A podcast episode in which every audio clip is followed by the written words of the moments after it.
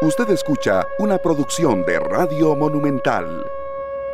Las 3 con 40 minutos, un mundo maravilloso, eso es lo que tenemos, eh, que sí, que ha sido un año difícil, que hemos vivido realidades muy complejas, que ha sido retador, que en ocasiones nos hemos derrumbado y nos hemos vuelto a levantar, así es. Pero estamos muy complacidos aquí en esta tarde de arrancar eh, una nueva edición un nuevo mes. Eh, por cierto, se me dio un poco ese detalle ahora en la mañana que hablábamos, compañeros. Estamos por entrar prácticamente poco a poco al segundo semestre del 2021. Y bueno, muy complacidos eh, de que ustedes nos acompañen en las distintas plataformas, a las personas que ya están con nosotros en los 93.5 FM, a quienes nos escuchan fuera de Costa Rica, eh, principalmente a nuestros tres invitados. Y les adelanto un poquito de lo que hoy vamos a, tocar en esta tarde, que nos vamos a salir un poco del molde y de la rutina. Y bueno, muy contentos, de verdad.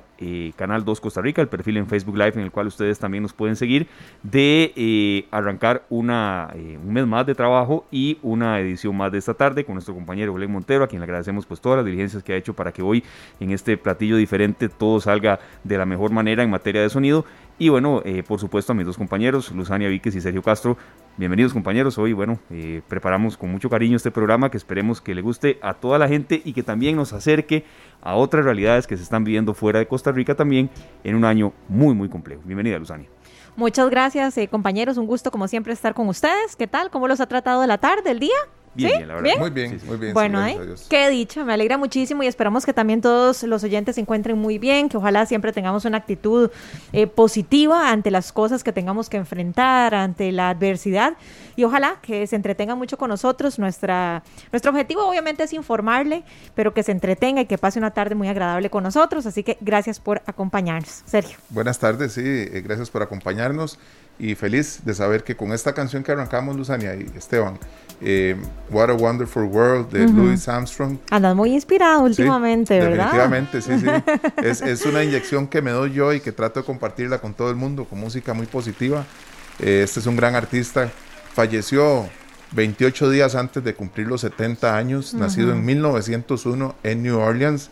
Y este, esta canción de Qué mundo más maravilloso vamos a, aplicarla para el programa de hoy. Tenemos música de New Orleans, de Nueva York, de Francia, pero tenemos un invitado en Argentina, una invitada en Chile y un invitado en California. Así es que de alguna manera salimos a pasear. Con la música, con nuestros invitados, vamos a tener un panorama muy distinto al que tenemos todos los días. Y para eso esta canción que nos llena también, al igual que las de ayer, de cosas muy positivas. Es que la música que increíble, ¿verdad? Cómo nos puede hacer sentir tantas cosas. Lo hemos dicho en muchas ocasiones, pero esta nos transporta a otra época y además como que nos relaja, como que le da a uno una paz, una tranquilidad. Y bueno, eso queremos también lograr en esta tarde con todos ustedes. Así es, eh, yo le agradezco mucho pues a ustedes compañeros porque hoy sí fue una preparación de programa un poco intensa, pero eh, se pudo y esperamos que salga de la mejor manera. Nos vamos eh, precisamente hasta Argentina, a Buenos Aires. Ahí iniciamos un recorrido por algunos países que les ha tocado muy duro. el año en pandemia, cierres, luego aperturas, protestas. medidas, vacunación que llega, que no llega, cierres de actividades de todo tipo, protestas, eh, medidas gubernamentales que generan muchísima discordia. Y esto lo hacemos a menudo en esta tarde. Salimos un poco de Costa Rica, escuchamos acentos diferentes, escuchamos a costarricenses que viven muy, muy largo y que, y que se sienten muy identificados, por cierto, cuando escuchan Monumental y particularmente esta tarde. Y le agradecemos muchísimo a Matías Panza, quien es periodista de Canal 26 allá en Buenos Aires, en el corazón de Argentina, que esté con nosotros. Matías, bienvenido. Un saludo desde Costa Rica. Argentina ha sufrido muchísimo con pandemia. Eh, los últimos datos que estábamos revisando son prácticamente casi 31.300 nuevos contagios por día y bueno, eh, 78.093 muertes relacionadas con el coronavirus desde que comenzó la pandemia y ha sido muy difícil. Eh, iniciamos este carrusel fuera de Costa Rica, allá donde ustedes. Bienvenido, un saludo a la distancia y ¿Qué nos puede eh, resumir de cómo está en estos momentos ese país que, por cierto, hay mucho tico que vive allá también? Bienvenido, Matías. ¿Cómo estás, equipo? No sé si me pueden escuchar bien. Sí, claro, aquí lo escuchamos, Matías. Un gusto que nos acompañe. Adelante. Un gusto estar charlando con ustedes y la verdad que la situación en Argentina es bastante crítica y la verdad que estamos atravesando un momento, como bien lo decían ustedes, y como en gran parte del continente de esta segunda ola que está pegando realmente fuerte, para que ustedes dimensionen un poco cuál es la situación actual en el país en cuanto a contagios, en cuanto a muertes también. en la internación de pacientes en cama de, de unidades de terapia intensiva, que es realmente uno de los números que más ha aumentado en el último tiempo. Hoy en el país se registraron 35.355 casos, un número que viene siendo realmente constante desde estas últimas semanas, con 641 muertes reportadas en el día de hoy. Y para que ustedes tomen dimensión de esto que les digo de la terapia intensiva, en el país hoy se reportaron 7.417 personas internadas en camas de terapia intensiva, lo que es un total de casi un 78,1% del nivel de camas de unidades de terapia intensiva a nivel nacional. ¿Cuáles son los lugares más problemáticos? Bueno, sin duda la ciudad de Buenos Aires, que es la capital del país, la provincia de Buenos Aires, que es donde se aloja la, eh, la mayor cantidad de, de personas que viven en Argentina, pero en estas últimas semanas se fue registrando un incremento, un alza en las distintas provincias, en el interior, como le decimos nosotros acá, al resto del país. Hoy, por ejemplo, la ciudad de Córdoba, la provincia de Córdoba, que es una de las provincias con mayor cantidad poblacional también después de Buenos Aires, registró casi 5.200 casos, un número que es récord, un número que preocupa, porque también todos los sistemas sanitarios de las provincias y también de acá, de la ciudad de Buenos Aires y de la provincia, están llegando a un nivel de saturación. Estamos viendo esa película que veíamos pasar en Europa, que era ver cómo hay que elegir a qué paciente tratar, algo que es realmente eh, catastrófico y que es realmente muy triste, pero que lo empezamos a ver en, en, las distintas provincias. Sucedió en Río Negro, por ejemplo, en la localidad de Chipoleti, sucedió en la provincia de Santa Fe, está sucediendo ahora en la provincia de Córdoba, entonces nos encontramos con este panorama que es desolador, que es angustiante, pero que también tiene su otra cara, ¿no? Porque al mismo tiempo empiezan a llegar vacunas, empiezan a vacunar a la población mayor en todo el país y sin duda eso es una noticia esperanzadora. Claro, Matías, nosotros pues leemos Ahorita voy anotando los números que, nos estás dando y la población en Argentina es un poquito menos de 10 veces la población de Costa Rica. Nosotros somos alrededor de 5 millones de habitantes y ustedes andan eh, arriba de los 44 mil habitantes, casi 45 mil, perdón, 45 millones de habitantes.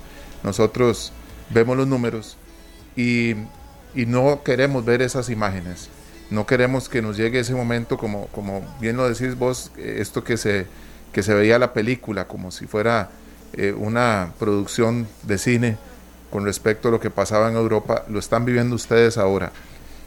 ¿Qué consideras que no se ha hecho, que pudo haber, pudo haber afectado para llegar a estos números, en lo cual nosotros en Costa Rica podemos tomar cartas y prepararnos mejor?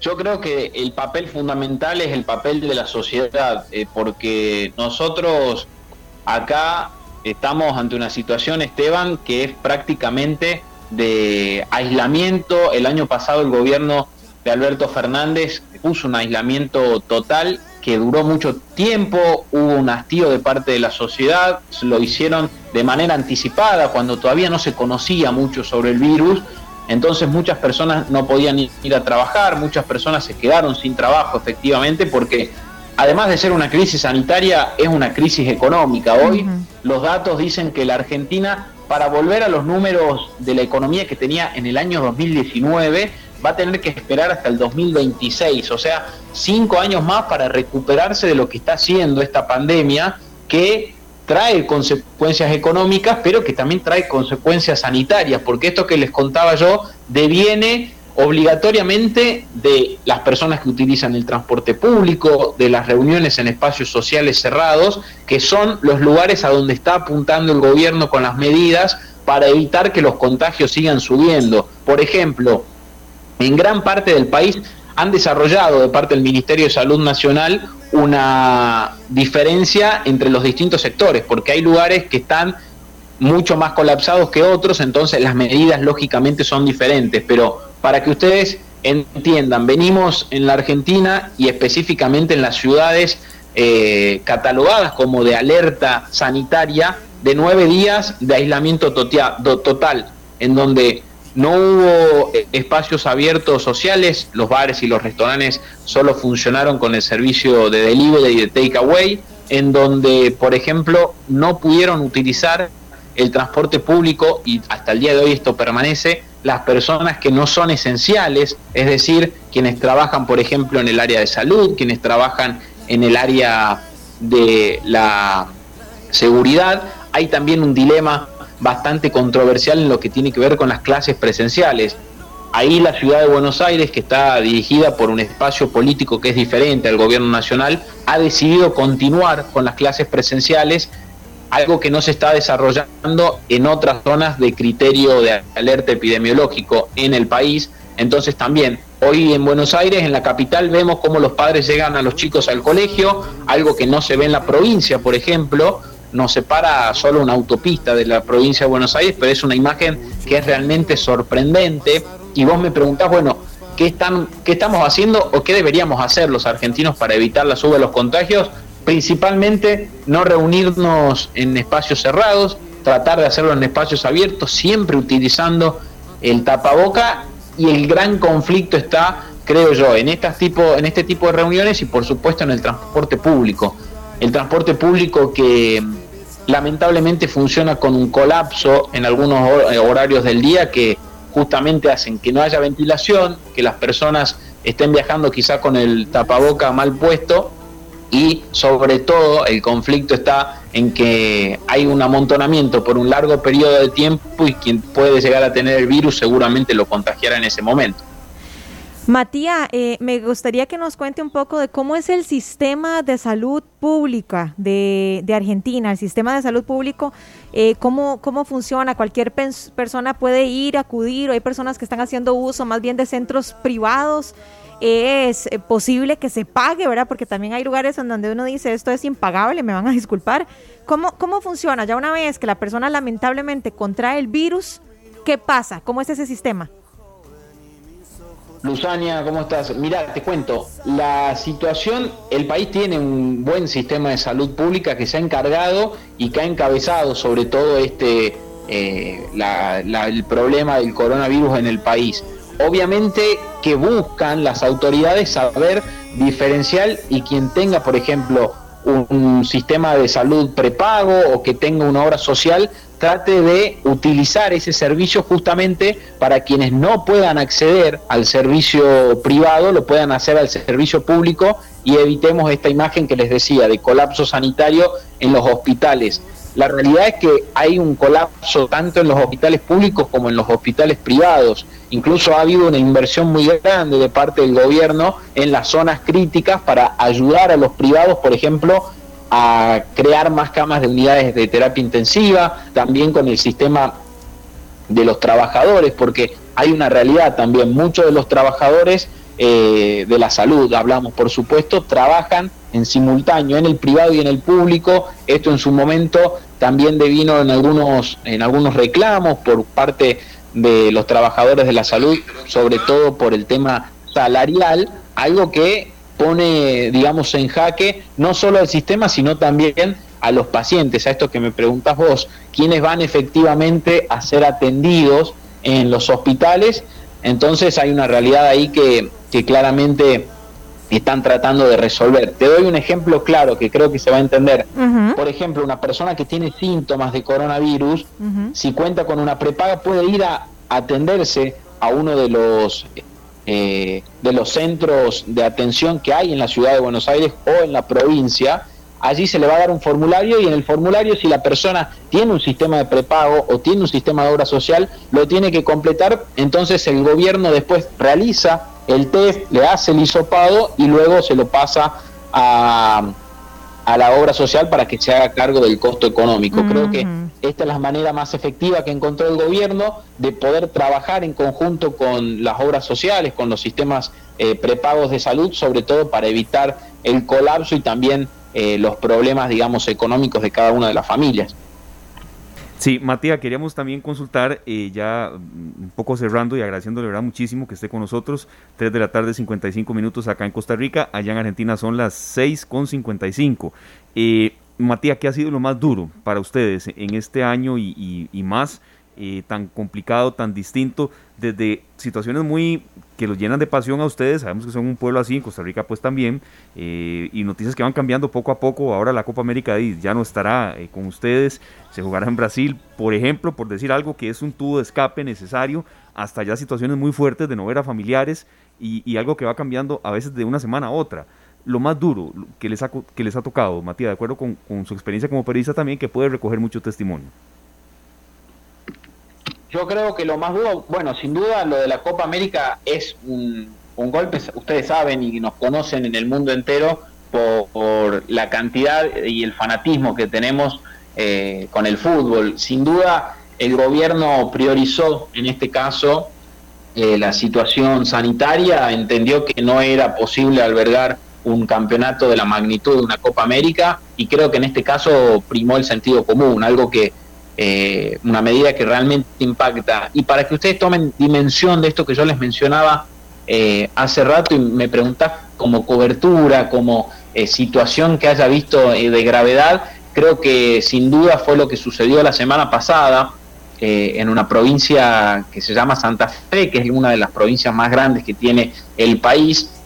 Lara Arreguis es una, una chica que tiene 22 años, que tenía ya problemas de salud, que contrajo coronavirus y que su imagen realmente sorprendió porque falleció en, la, en el hospital sin ser atendida. las fotos dieron vuelta por todos lados. Ella estaba eh, tirada en el hospital, literalmente tirada en el hospital esperando una atención que nunca llegó y sorprendió su edad porque tenía 22 años. Está bien, era una chica que tenía eh, era insulino dependiente, contraía, digamos, eh, una enfermedad preexistente, pero digo, no deja de ser realmente impactante ver su imagen en el hospital, en el piso, con síntomas de coronavirus, sin ser atendidas por las autoridades eh, ante este colapso, ante este eh, realmente saturación del sistema de salud y, y, su vida que se perdió con esto, con 22 años, cuando en el país se está vacunando y de manera realmente diferenciada de lo que está sucediendo en otros países de la región. Yo creo, a modo también de cierre y de reflexión, que la solución es eh, la, vacuna, pero creo también que la responsabilidad social de la población, tanto acá como sucede en otros países de la región, como debe estar sucediendo en Costa Rica, debe ser lo principal porque necesitamos que, que tomemos conciencia. Ya pasó un año y medio de que el virus está con nosotros y creo que hay que empezar a dimensionar lo que ante lo que estamos peleando esta, este enemigo invisible como dicen muchos de los mandatarios porque es eso es eso realmente y continuar digamos en, en, ese sendero hasta que bueno ya vimos lo que pasó en Israel vimos lo que está pasando en Estados Unidos donde las vacunas están siendo efectivas y donde de a poco se van volviendo a la normalidad Perfecto, Matías. De verdad, eh, Susania, serio, escuchamos un, testimonio de viva voz de situaciones hasta muy, muy dolorosas y crudas que se están viviendo en ese país. Sí, nosotros, Matías, acá desde Costa Rica te enviamos un fuerte abrazo. Sabemos que a nivel latinoamericano se ha considerado las medidas que el gobierno de Argentina tomó como las más drásticas en el momento en que las tomó, fueron muy severas y estamos claros en que la solución la tenemos los habitantes de cada país manteniéndonos eh, a distancia y con el protocolo sanitario correcto, tenemos una gran obligación, todos los ciudadanos. Es una responsabilidad individual, ¿verdad? Que es lo que decía Matías. Muchas gracias, Matías, de verdad, por habernos acompañado esta tarde. Gracias por atendernos y bueno, que, que todo le salga muy bien y esperamos que pronto los casos vayan bajando. Ojalá que así sea. Por favor, un gusto como siempre hablar con ustedes y ojalá que pronto podamos encontrarnos presencialmente y poder compartir tanto acá en Argentina como en Costa Rica que, que tanto nos merecemos estos estas cosas que van a venir. Les mando un afectivo abrazo. Igualmente. Gracias, igualmente. muchísimas gracias, de verdad. Era Matías Panza, quien es periodista de Canal 26 en Buenos Aires, Argentina. También hace muchos trabajos como periodista independiente. Y bueno, nos ilustró bastante bien eh, a lo que se está viviendo allá. Eh, creo que de cada país podemos aprender mucho, ¿verdad? Eh, y en esa realidad de ellos, sobre todo el tema de que también hay culturas en las que las personalidades son un poco más frías o quizá un poco más distantes, en Argentina es todo lo contrario, ¿verdad? Y, y él nos lo narraba. Es, una, es una belleza. Bueno, yo tuve la oportunidad de, de, conocer Argentina hace algún tiempo y quedé enamorada. Son de esos lugares, compañeros, donde uno dice, Dios mío, quiero volver, quiero volver. Así que bueno, ojalá que la vida nos permita regresar y bueno, de verdad que ojalá que los casos vayan bajando, pero sí creo que tenemos que enfatizar lo que decía Matías, es una responsabilidad individual. Y como siempre lo hemos dicho, la guerra se gana en casa, justamente. Nada hacemos con tener el mejor servicio de salud pública si no nos cuidamos nosotros. Tenemos que hacer un esfuerzo, ¿verdad? Todos los días. Sí, y, vea también como, tal vez eh, usted da muy bien ese dato, serio, aportando, bueno, la diferencia, por supuesto, de población que hay entre Argentina y Costa Rica, pero como también un poco a, a mayor, menor escala son las mismas quejas y problemas que se están viviendo acá, ¿verdad? Que la gente está pidiendo una vacunación más rápida, protestas, que alguna gente dice que el gobierno en Argentina pues no está haciendo absolutamente nada bien, otros que no, que, que tal vez... Entonces, era un poco ese el objetivo que teníamos, ¿verdad? Y, pero por supuesto también tomando en cuenta que hay, que hay, países en los que están sufriendo mucho más. Digamos, haciendo una comparación, no son números exactos ni nada, pero entre una cosa y otra más o menos es como que si nosotros amaneciéramos un día con este 65 muertes, sí. ¿verdad? Y hospitalizaciones en la UCI de 730, 750 personas. Ay, Dios. Entre los números que nos da Matías y lo que nosotros manejamos aquí, Imagínense que, cuál sería el panorama si en hospitales fueran 750 personas en las en las en cuidados intensivos. Entonces, no dejamos de sorprendernos de tenemos que aprender de la experiencia de otros países y de los consejos que nos dan. Porque como lo dice él, nosotros estamos viviendo lo que veíamos en televisión y esperábamos que no nos llegara. Creo que eso nos ha pasado a todos, compañeros. Ustedes recuerdan en el momento en que uno decía, Qué triste que pase en nuestro país, en Costa Rica, lo que pasa en otros lados donde tienen que decidir a quién le dan un respirador. ¿Se acuerdan lo, abrumador que resultaba solo pensarlo? Solo escucharlo, claro. Y bueno, lamentablemente, pues no sé si con respecto al respirador, pero ya estamos hablando de que se tiene que decidir a quién se le da una cama, por ejemplo. Entonces, eh, nos estamos acercando a eso que tanto temíamos. Ahora, ahora conversábamos, de hecho, justamente antes de empezar el programa, de que ya las cifras van bajando un poquitito. Entonces, eso es como una luz en medio del abismo pero no podemos bajar la guardia. Y eso es algo que sucede en Costa Rica y en el mundo. Hemos visto países en donde uno dice, ah, no, ya va de salida. Y de repente algo pasa y se viene el pico, ¿verdad? Entonces no hay que bajar la guardia nunca. Con esto no se sabe. Hay nuevas cepas, hay nuevos contagios y no podemos eh, descuidarnos. Bueno, y la magia de la radio y también todo el aporte de nuestros compañeros hoy del Departamento Técnico de Glen también nos permiten desplazarnos de eh, Argentina hasta Chile. Son 1.135 kilómetros, y bueno, yo les doy a usted, eh, Luzania, el, enlace con, con, la realidad de otro país, de Chile, qué se está viviendo ahí, cómo lo están viviendo, y también un perfil de un país que, por cierto, usted tiene mucha, mucha cercanía por, por gente que vive allá, conocida suya y demás, pero que, que, ha habido realidades tan cambiantes en estos últimos años, que ha sido ejemplo y luego la situación se ha complicado. Y bueno, nos vamos a Chile, Luzania, usted tiene el honor. Nos vamos hasta Chile, así es. Y desde Chile tenemos a Pilar Bahamondes, ella es una costarricense chilena, es de papá chileno, así que tiene doble nacionalidad y se fue para allá hace unos años. Ella es analista de comercio internacional y bueno, está allá viviendo eh, solita, viviendo todos los, los estragos de la pandemia y también la situación política que enfrenta el país. Así que, Pilar, la recibimos aquí en esta tarde en Monumental. Eh, esta servidora, Luzania Víquez, Sergio y también Esteban. Buenas tardes, gracias por acompañarnos. Hola, buenas tardes a todos. Este, muy agradecida de que me hayan invitado al programa y bueno, que pueda ahí más o menos también contarles cómo ha sido la situación del coronavirus por acá. Sí, cuéntenos precisamente, Pilar, cómo, cómo se ha dado la cantidad, sí, cómo se ha manifestado la cantidad de contagios en los últimos días, porque tengo entendido que ha ido bajando, pero un poquitito, levemente, como lo que está pasando en Costa Rica, pero hace, hace un par de meses hubo un pico terrible. Cuéntenos un poco. Claro, eh, lo que pasa es que, por ejemplo, el fin de semana se registraron la segunda cifra más alta de contagios aquí eh, a nivel país, 8.600 y resto de contagios. Eh, yo creo sinceramente, y bueno, como lo mencionaban en las noticias, este es el reflejo de un fin de semana largo que tuvimos la semana anterior.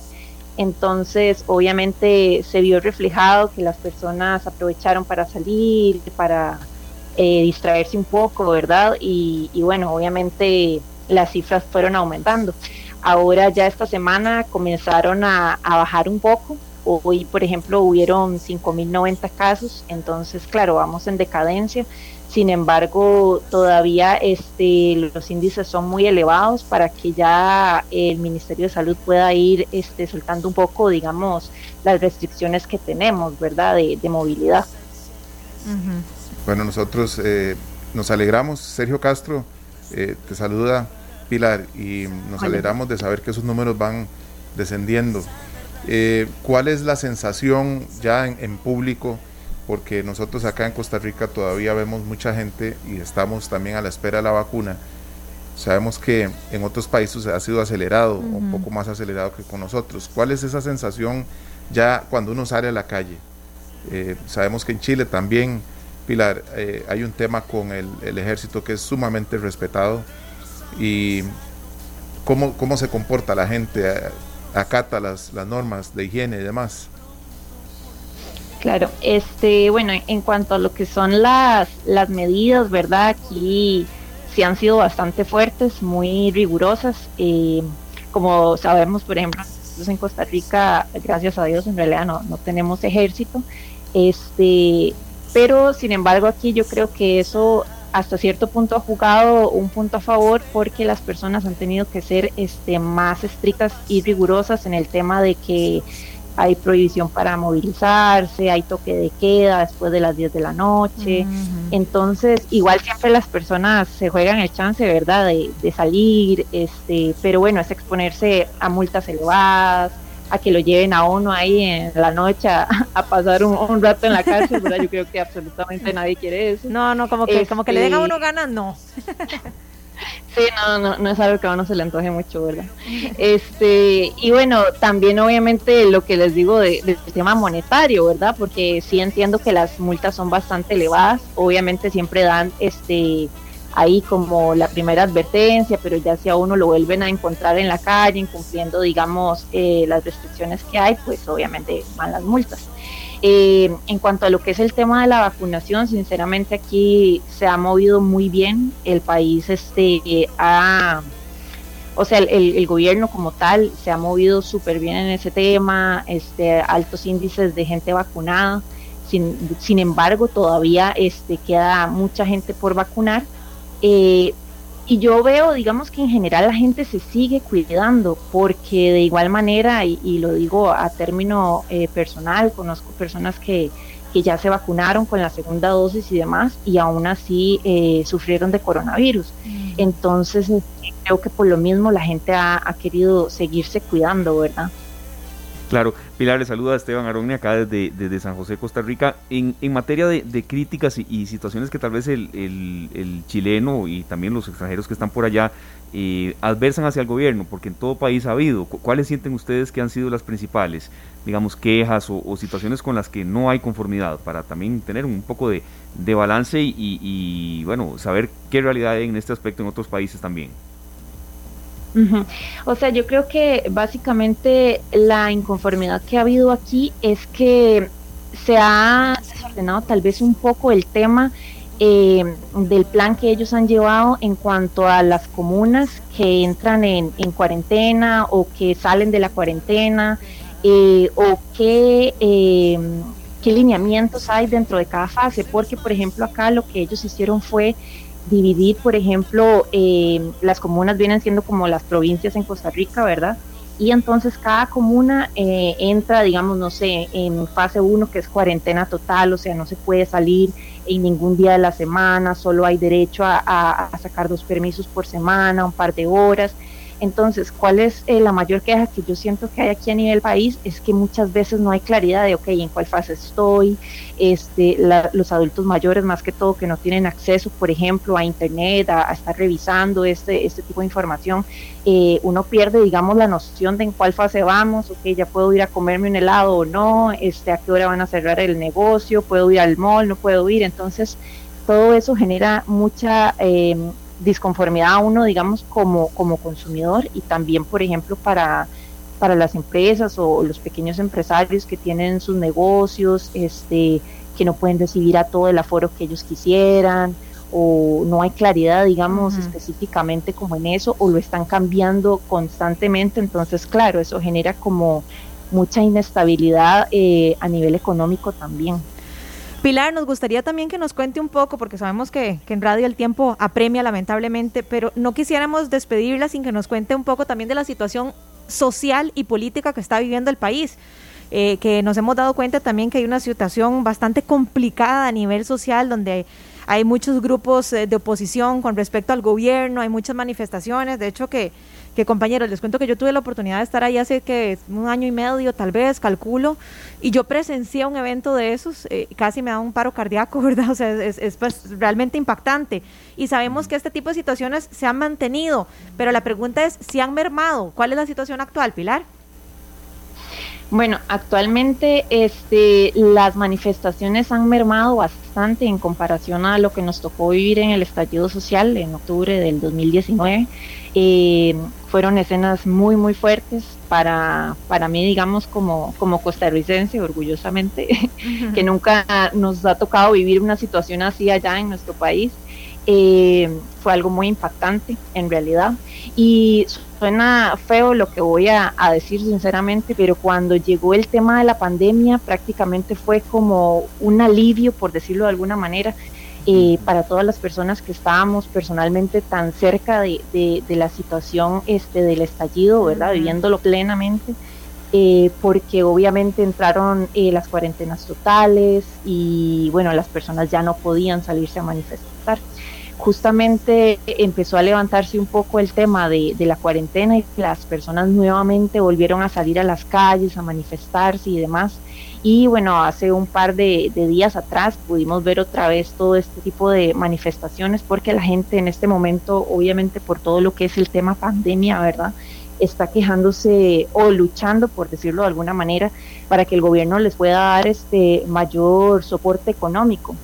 Entonces ellos lo que piden es que el gobierno les permita hacer, o en ese momento les permitiera hacer un tercer retiro de, de su fondo de pensiones ¿verdad? Entonces, este, eso era una lucha fuerte que se estaba dando acá. Al final, pues el gobierno tuvo que ceder efectivamente y, y, pues las personas pudieron retirarlo, claro. Pero bueno, luego de eso ya al menos la situación ha ido mermando un poco. Bueno, Pilar, de verdad muchísimas gracias por enriquecernos eh, un testimonio también en otro país de Sudamérica. Eh, ¿Alguna idea de cuándo vuelve por Costa Rica? Por lo menos un, un viaje relámpago o todavía no está en agenda. Yo espero poder volver muy pronto. Sin embargo, en este preciso instante no está en agenda porque estamos con fronteras cerradas, no podemos salir y bueno, esperando ojalá que no haya que, ir por allá ahí por alguna emergencia, pero por este momento estamos un poco atrapados acá. Bueno, la esperamos muy pronto, ojalá que así sea, Pilar. Ojalá que sí. Muchas gracias. no, gracias a usted, de verdad, gracias, Pilar. Que estén muy bien, hasta luego. Igualmente, gracias, hasta luego. Muy bien, escuchábamos a Pilar eh, Bamondes, quien es una ciudadana costarricense y chilena desde eh, Chile y que precisamente nos daba este otro perfil. Eh, la verdad, muy complicado también lo que se está viendo allá, con algunas diferencias, ¿verdad? Eh, en cuanto al tema de, de, nuestro país, marcadas sí, y sobre todo, bueno, ese nivel de protestas que, por fortuna aquí sí se han vivido, han habido y han habido muchas manifestaciones también en contra de alguna manera de protestar, pero no en ese nivel, ¿verdad? No, no, no, es que con ese nivel es increíble, mm, bombas molotov, eh, gases lacrimógenos, eh, la estructura arquitectónica del país se vio terriblemente afectada, compañeros, con, con grafitis, eh, rompiendo todo lo que se encontraban a su paso estas personas, estos manifestantes y bueno, se ponía en riesgo también la vida de muchísimas personas. El problema ahí es que salen afectadas no solamente las personas que son parte de las protestas, sino cualquier persona que de repente fue al supermercado a comprarse algo. Es que ese es el tema, ¿verdad? El comportamiento en general. Y cuando hago alusión al ejército, es que es otra, es, otra realidad. Los que hemos tenido la, la suerte, la dicha de estar en Chile, sabemos que eso es un tema aparte. ¿Verdad? Nosotros podemos pensar en que hay un ejército y todas las cosas que, que esto tiene, ¿verdad? Pero hay que estar ahí. Sí. ¿Y, cómo, ¿Y, cómo, respetan, verdad, los carabineros? Para ver eh, cuál es el, la actitud de los carabineros y de la gente ante los carabineros. Cuando una situación de estas estalla es porque se va a complicar Vea, ese ángulo que toca Luzani, que usted también se, me lo apuntó aquí muy oyente, el respeto que hay hacia la fuerza de policía en Chile. A, uno le duele mucho aquí cuando, cuando hay eh, allanamientos o, policías que van, intervienen en una fiesta y lo reciben casi que con botellazos. Eso no puede ser. O sea, eh, sí, por cierto, aquí nos lo, nos lo, expuso en esta tarde Gerardo Castañ, aquel especialista del OIJ, que, que el irrespeto a la autoridad aquí no debe, no, eso no debe darse en Chile jamás, ¿verdad? Y, lo ilustraba desde allá Pilar también. Es, es increíble, digamos, allá en, en Chile las personas, bueno, obviamente como nos contaba Pilar, hay fases y ha ido cambiando, pero por ejemplo, en un momento donde la fase le permite a la comunidad salir dos veces a comprar comida a la semana, las personas tienen que salir con su permiso. Y Dios guarde, no salgan con su permiso, porque si se topan un carabinero, son multados y, y los llevan y los pueden hasta apresar por ese tipo de situaciones. Entonces hay un respeto, como bien decías Esteban, bastante fuerte, bastante establecido hacia la, hacia la policía cosa que lamentablemente en Costa Rica no, no ha sucedido últimamente. Así es. Es lamentable y no, no, nos sentimos orgullosos de, de, compartirlo, pero es una realidad. No, no, para nada. Y bueno, estuvimos entonces en este recorrido que hacemos usualmente, lo, intentaremos también abordar siempre y cuando la realidad y la actualidad lo permita y sea algo que, que eh, elaboremos con preproducción y que pueda aportar.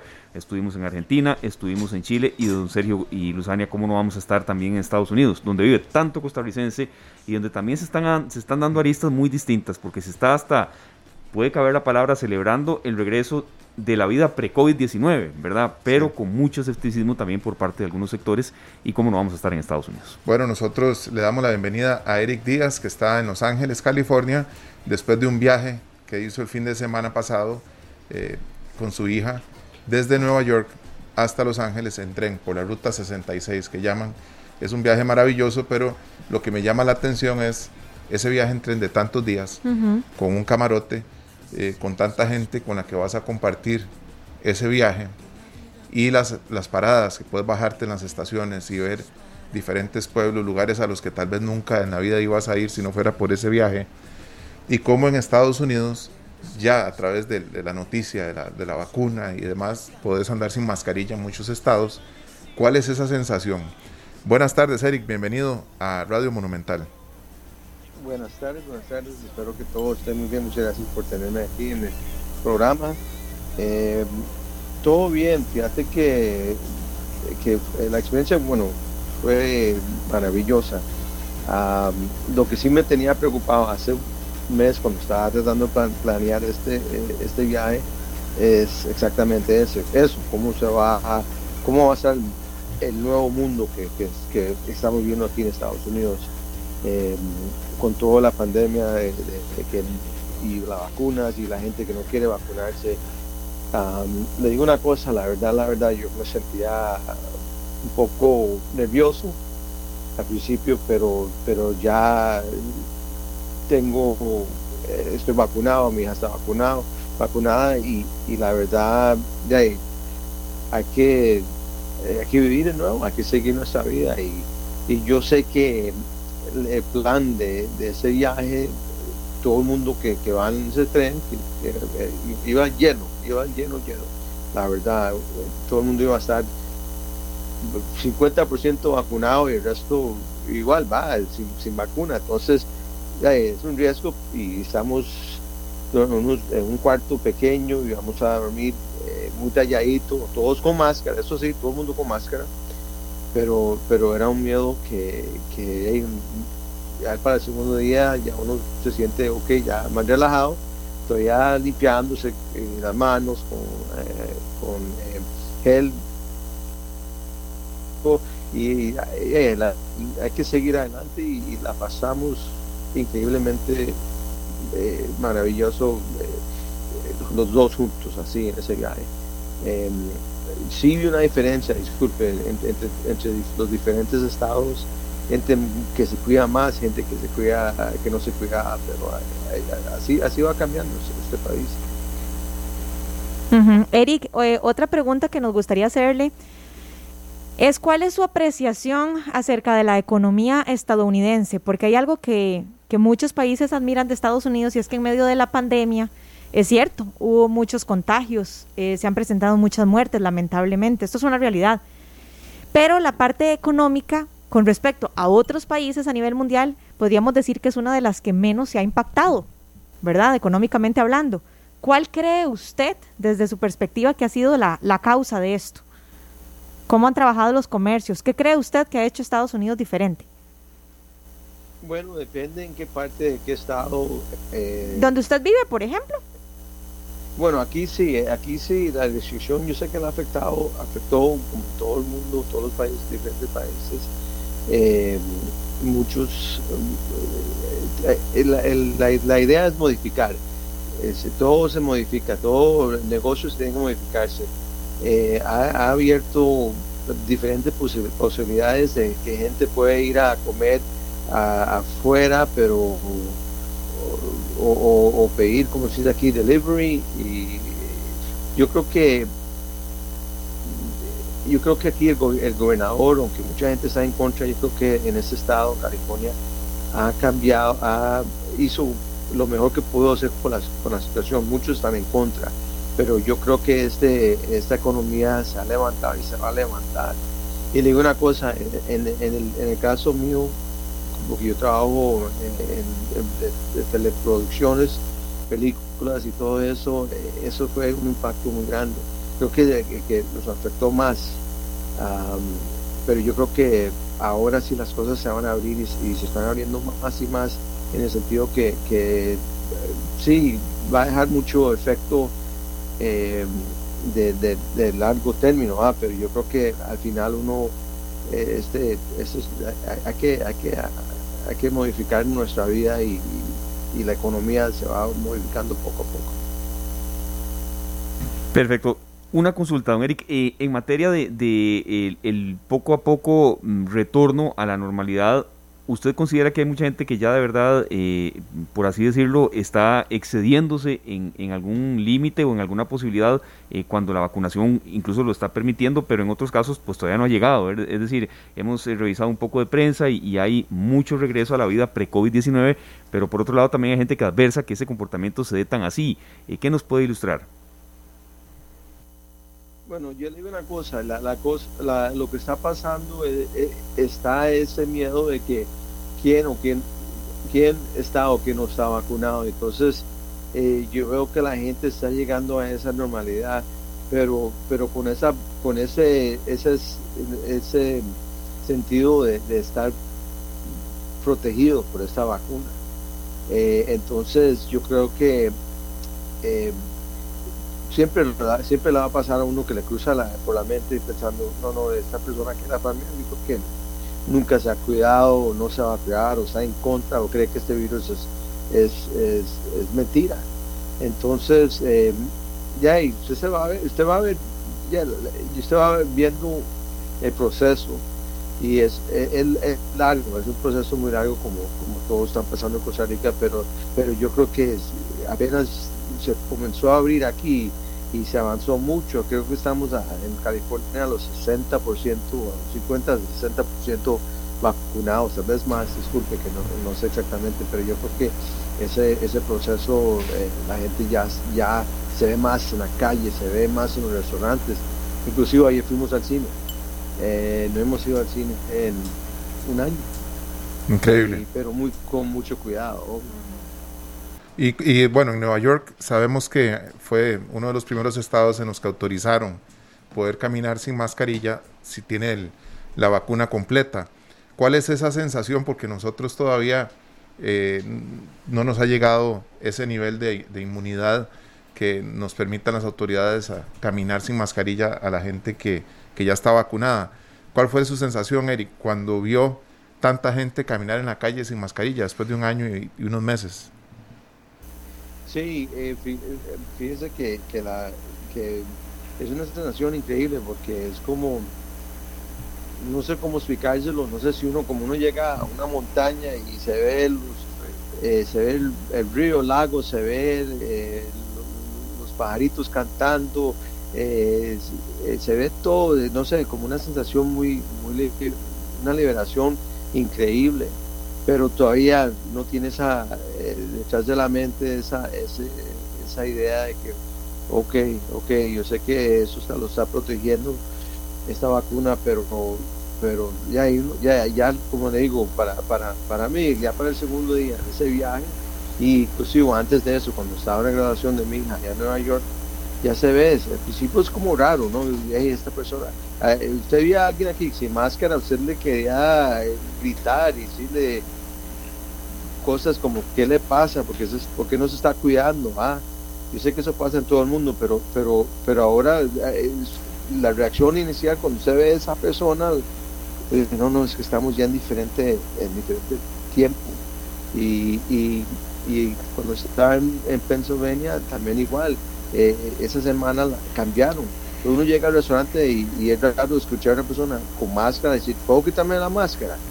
Aquí ya estamos bien, ya, la, ya, ya se puede andar sin máscara. Es, raro y Dios quiera que, pronto en Costa Rica todos ya lleguen a ese nivel, porque la verdad se necesita, se necesita para, para seguir nuestra vida. Claro. No, Eric, muchísimas gracias de verdad por, por ayudarnos con este análisis en un país donde vive muchísimo costarricense, pero que es eh, evidentemente una, una potencia mundial y mucho de lo que pasa en Estados Unidos repercute en, el resto del mundo. Entonces, a seguir adelante, a cuidarse mucho y, gracias de verdad por habernos acompañado desde Estados Unidos. Gracias. Gracias, igualmente, que Dios nos, cuide mucho. Gracias. Fuerte abrazo. Hasta luego. Gracias. Igualmente. Gracias. Bueno, creo que eh, nos fuimos por distintos lugares y escuchamos realidades muy distintas. Muchas gracias a Matías Panza de Argentina, Pilar Bajamondes desde Chile y Eric Díaz desde los Estados Unidos. Eh, bueno, constructivo me parece, con, ver también lo que está pasando en otras latitudes, cómo la gente también está sufriendo en algunas cosas. Eh, a ver, situaciones y aspectos similares a los que aquí se viven, pero también a, a una escala distinta. ¿verdad? Qué lindo sería el momento, o, pensar solo en el momento en que ya no tengamos que usar mascarilla, ¿verdad? Como antes. Es que precisamente por eso le hacía la pregunta a, Eric, porque eh, ¿qué se siente? De un pronto a otro llegar a un lugar y ver tanta gente sin mascarilla, disfrutando de, la tarde, de todo esto, ¿verdad? Eh, y como él dice, hay estados en los que sí la gente se está cuidando mucho y hay otros en los que no. Como eh, todo, en la, eh, de, como todo, en la viña del, Señor hay de todo, dicen por ahí. Sí, y depende mucho de las políticas de, cada, de cada gobierno local allá, ¿verdad? Entonces, para mí es, es pasar de un país a otro y los tres países con realidades muy distintas a la nuestra, número uno, pero en sí entre ellos también con todas son realidades muy diferentes. Sí, vea, yo de cada uno rescato algo. De, Matías Panza, sobre todo lo que, lo que nos manifestó de cómo una cultura tan pasional como la Argentina había sufrido tanto vaivén en materia psicológica.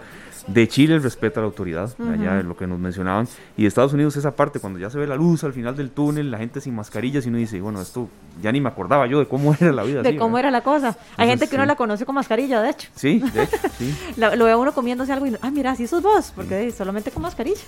Bueno, repetiremos esto en otros países del, del mundo, en, algunas otras, en futuras ocasiones de esta tarde. Bueno, para los fiebres del fútbol, ¿verdad? Decía Matías en Argentina que esto ha sido un golpe durísimo, que la Copa América no se vaya a celebrar allá.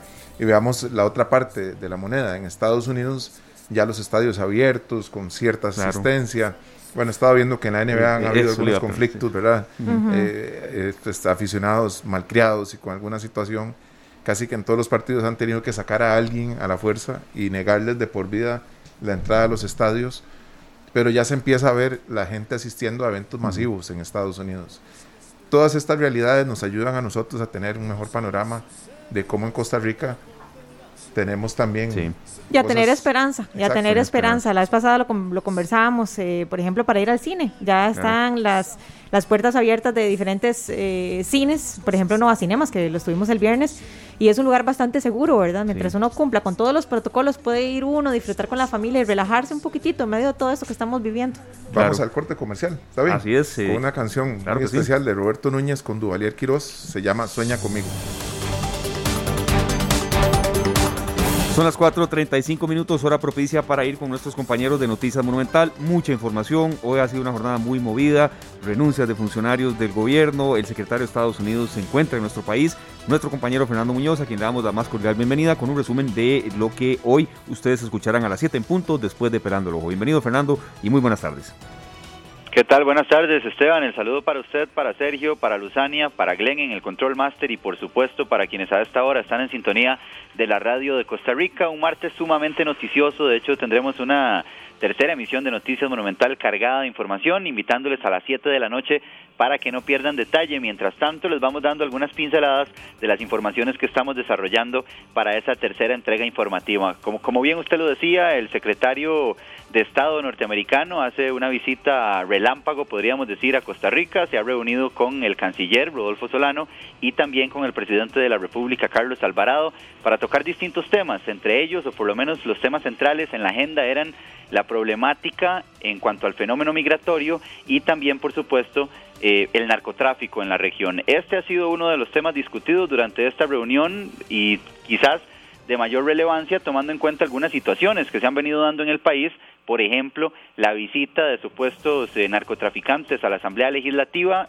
se eh, distintas visitas, ¿verdad? Múltiples, en el caso de despachos de al menos seis diputados y esto por supuesto que ha generado preocupación. Incluso el presidente Alvarado decía hace escasos minutos que es un tema que también ha encendido las alarmas en el gobierno de la República, tomando en cuenta que ninguna institución, ningún poder de la República está exento de este riesgo. Sin embargo, también recordemos que hace algunos días hubo una reunión en este mismo contexto en la cual las autoridades acordaron que en los próximos días van a presentar eh, un plan o una estrategia en contra de la infiltración del narcotráfico en los poderes de la República, en las instituciones y también eh, la manera en que esto atenta en contra de la democracia. También en esta reunión con don Anthony Blinken se han tratado algunos otros temas como la vacunación contra el COVID-19, que era una de las prioridades que tenía Costa Rica para esta visita o esta reunión.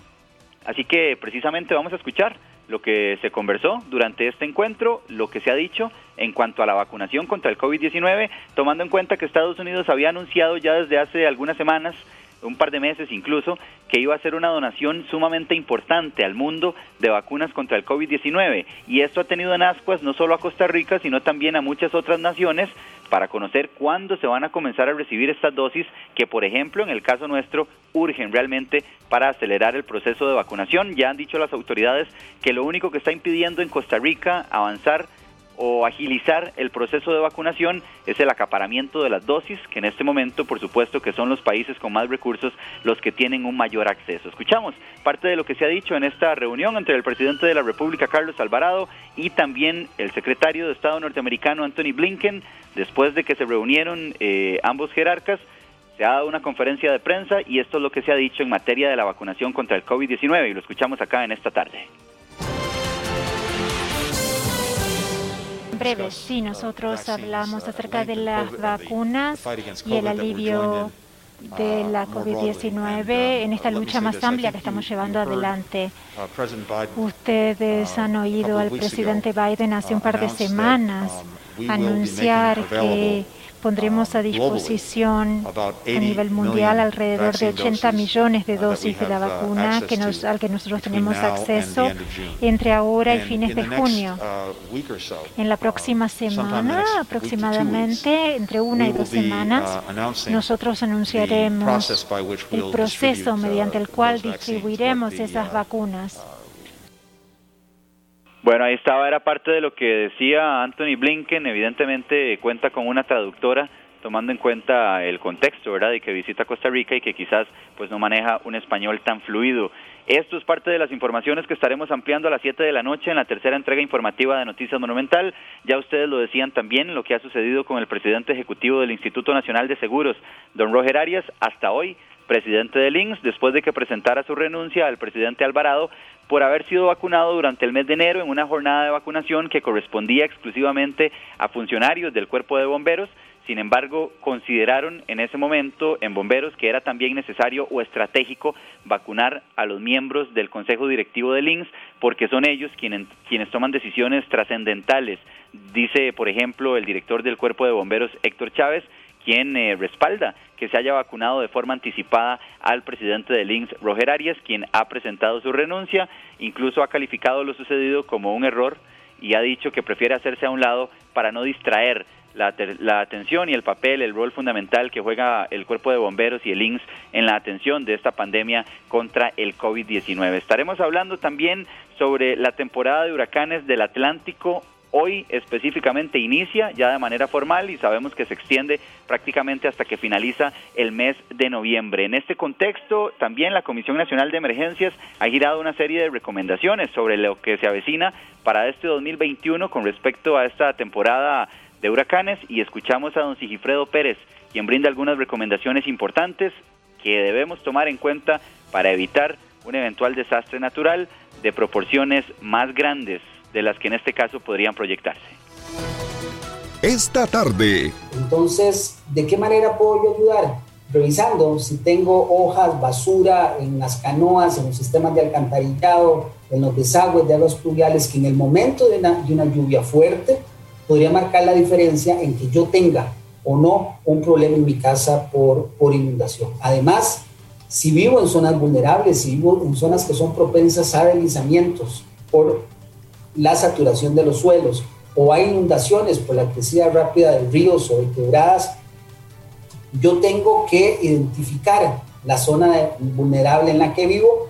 Podría ser un plancito de emergencia muy sencillo, eh, de manera tal que yo tenga claro qué es lo que tengo que hacer, cómo tengo que hacerlo y cuándo ante una situación de inundación identificar al Comité Municipal de Emergencia, los números de teléfono del comité, de las instituciones de primera respuesta de su cantón. Ahí escuchábamos a don Sigifredo Pérez de la Comisión Nacional de Emergencias. También estaremos conversando sobre decisiones importantes que ha tomado este martes la Comisión Nacional de Vacunación y de Epidemiología del Ministerio de Salud. Ha aprobado el uso de la vacuna de Pfizer contra el COVID-19 en personas que tienen entre 12 y 16 años de edad. Esta población incluso va a ser incluida dependiendo si tiene o no factores de riesgo, es decir, estarían entrando ya sea en el grupo 3 o en el grupo 5 de prioridad de vacunación contra el COVID-19. Esta decisión, incluso ayer, el ministro de Salud Daniel Salas adelantaba en la Asamblea Legislativa que era algo que se estaba valorando y ya hoy entonces se ha ratificado por parte de la Comisión Nacional de Vacunación y Epidemiología que también ha tomado algunas otras decisiones importantes que estaremos contándoles a partir de las 7 de la noche. Estaremos hablando también sobre un recurso de amparo electoral que se ha presentado ante el Tribunal Supremo de Elecciones y que pretende que se suspenda la convención interna del Partido Liberación Nacional que está programada para el próximo domingo. Obviamente que si se mantiene toda la información, todo el detalle pasará por los micrófonos de la radio de Costa Rica.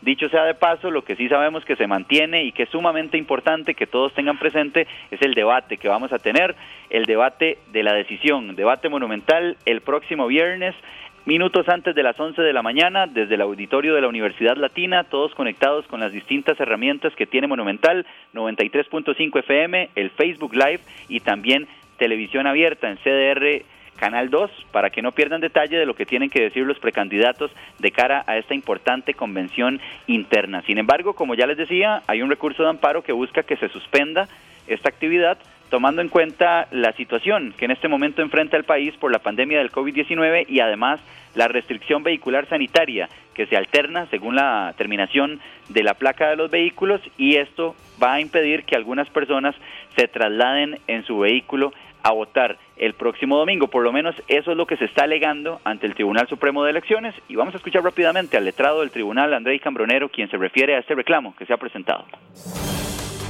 Esta tarde. Básicamente lo que señala el recurrente es que las decisiones de esa Asamblea Nacional obviaron el contexto pandémico eh, actual eh, que cuando se dieron las respectivas autorizaciones para la celebración de ese acto partidario del próximo domingo, pues no teníamos los índices eh, que teníamos hoy, no solo a nivel de contagio, sino hospitalarios, y que entonces esa decisión de mantener la convención el domingo 6 afecta sus derechos fundamentales porque no podrá ir a votar en virtud de que no quiere arriesgarse. Esta tarde. Bueno, compañeros, amigos que a esta hora ven y escuchan esta tarde, esto es apenas una pincelada de una agenda bastante completa y bastante profunda que tenemos para las 7 de la noche en la tercera entrega informativa de Noticias Monumental para que nos acompañen y obviamente terminen su martes de una manera más informada. Perfecto, Fernando, muchísimas gracias de verdad. Invitados desde ya entonces para ese debate, el debate de la decisión, el estilo de los debates de Noticias Monumental, imperdibles. Entonces desde ya aquí estaremos eh, el próximo jueves, por supuesto, dando más eh, cobertura a lo que ustedes vayan a hacer y toda la suerte, Fernando, porque esos debates hay que escucharlos. Ayer nos mencionaba Febe, la gente tiene que participar. A veces es una frase quizá un poco trillada, pero el que no vota luego no tiene derecho a quejarse, Fernando. Sí, es trillada, pero siempre válida, ¿verdad? Porque realmente en, esta democracia en la que vivimos, esa es la manera de hacernos sentir, de hacer valer lo que pensamos y lo que necesitamos, acudiendo a las urnas, así que no hay pretexto para quedarse sin votar. Eso sí, hay que hacerlo de manera responsable, entendiendo por supuesto que estamos en un contexto de pandemia, pero tomando todas las medidas preventivas del caso y entendiendo que existe una autorización por parte de las autoridades para que se desarrolle eh, esta eh, convención interna, acudir a votar. Para que no pierdan detalle y, por ejemplo, si tienen dudas también de qué es lo que tienen que hacer para saber a dónde les toca votar, cuáles son los lineamientos. Sobre esto vamos a tener información importante también para que no se la pierdan a las 7 de la noche en la tercera entrega informativa de Monumental. Fechas entonces importantes, el viernes antes de las 11 de la mañana y hasta la 1 prácticamente el debate de la decisión a través de la radio de Costa Rica y el domingo a partir de las 7 y 30 de la mañana iniciamos cobertura de esta convención. Bueno, ya una vez que haya pasado la convención, también por supuesto que tendremos toda la información de quién resulte electo como el candidato presidencial del Partido de Liberación Nacional, esto ya entendiendo pues que se va a extender hasta las primeras horas de la noche. Así que no pierdan detalle, Monumental siempre le sigue el paso a los grandes acontecimientos. Perfecto.